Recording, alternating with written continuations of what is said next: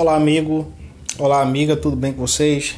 Estou criando agora esse podcast para responder as perguntas que surgiram no grupo e eu estou muito feliz porque o nosso trabalho está sendo desenvolvido e a gente vai somando conhecimento. Então, deixa a tua pergunta, teu comentário e vamos lá, mais uma vez iniciar esse trabalho.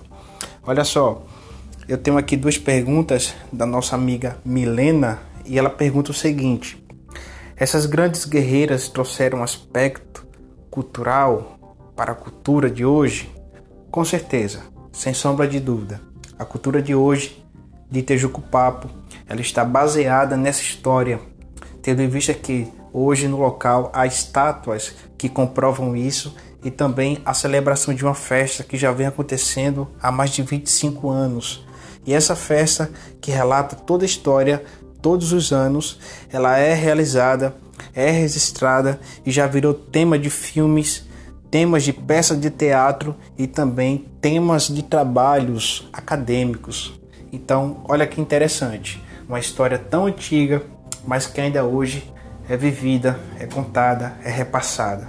Então, respondendo aqui essa primeira pergunta, é, eu deixo bem claro que essa história ela marca até hoje, tá bom? A segunda pergunta diz assim: As mulheres guerreiras mataram mais de 600 holandeses? Não dá para saber ao certo o número de holandeses que morreram nessa peleja. Fato é que 300 mortos foram deixados para trás após o encerramento. Porém, havia também índios que eram escravos desses holandeses. Então, provavelmente, no meio desses 300 havia índios que acabaram ficando para trás, acabaram morrendo, tá? E seguindo aqui as outras perguntas, a nossa amiga Eduarda, ela pergunta o seguinte: Quais, quais foram as estratégias que essas mulheres usaram tendo em vista que elas não tinham experiência com batalha.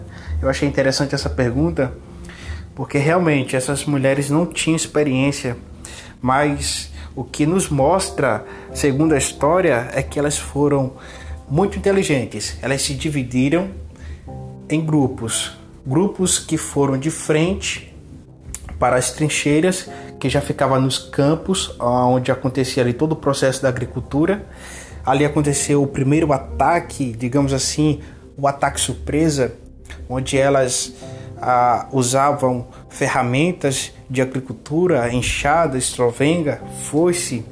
E o segundo grupo ficou em casa, onde se esconderam e ficaram aguardando os seus inimigos dentro de casa, nas esquinas, fazendo aquele ataque surpresa. Quando eles apareciam, elas jogavam água quente com pimenta e assim cegavam e depois elas corriam para cima com objetos domésticos como faca, panelas, garfos e assim conseguiram vencer.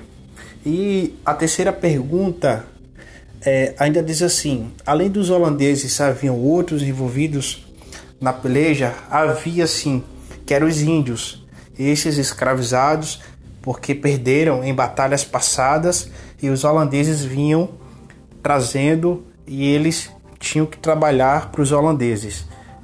Então agora na peleja eles tinham que lutar a favor desses. Então a gente observa que havia os holandeses, os índios, os pescadores, as mulheres, essas eram as pessoas envolvidas nessa batalha. Mas a grande lição que a gente aprende aqui é que a união faz a força.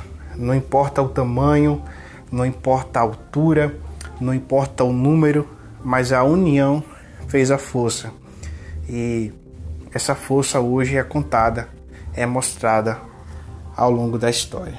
Então eu já agradeço a você que perguntou e espero que essas dúvidas é, nos ajude a pensar mais um pouco e aqui fica também essas respostas para a gente fechar, concluir esse trabalho. Tá bom? Muito obrigado, um abraço. Até mais.